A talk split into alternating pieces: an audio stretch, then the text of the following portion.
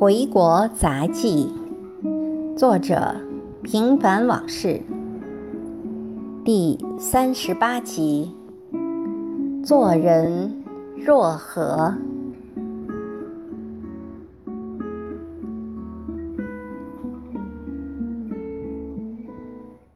关心要以别人能接受的方式才有意义，否则就会关心则乱，越帮越忙。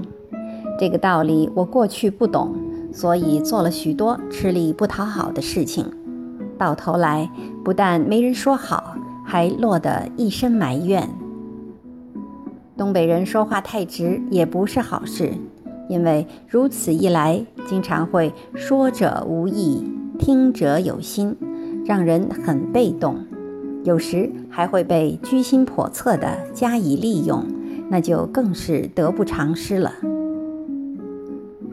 做人处事要有艺术，谁不以为然，谁就会吃大亏。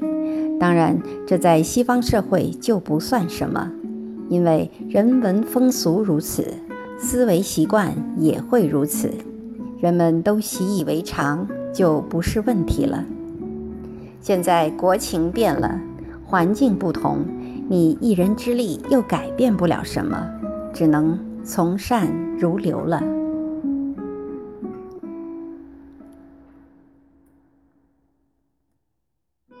我率性而为惯了，许多东西属于天性，很难改掉。尤其是那些没有主观意识去克服的缺点毛病。哈哈，我吃了许多亏，但心里舒坦。相比之下，还是赚了，不是吗？唯唯诺诺一辈子，在我眼里真是生不如死。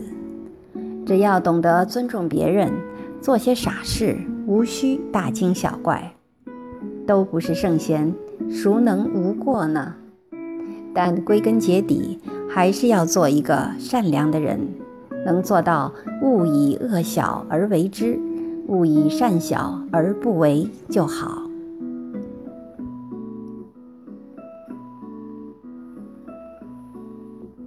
感谢您的收听，敬请继续关注《回国杂记》系列第三十九集。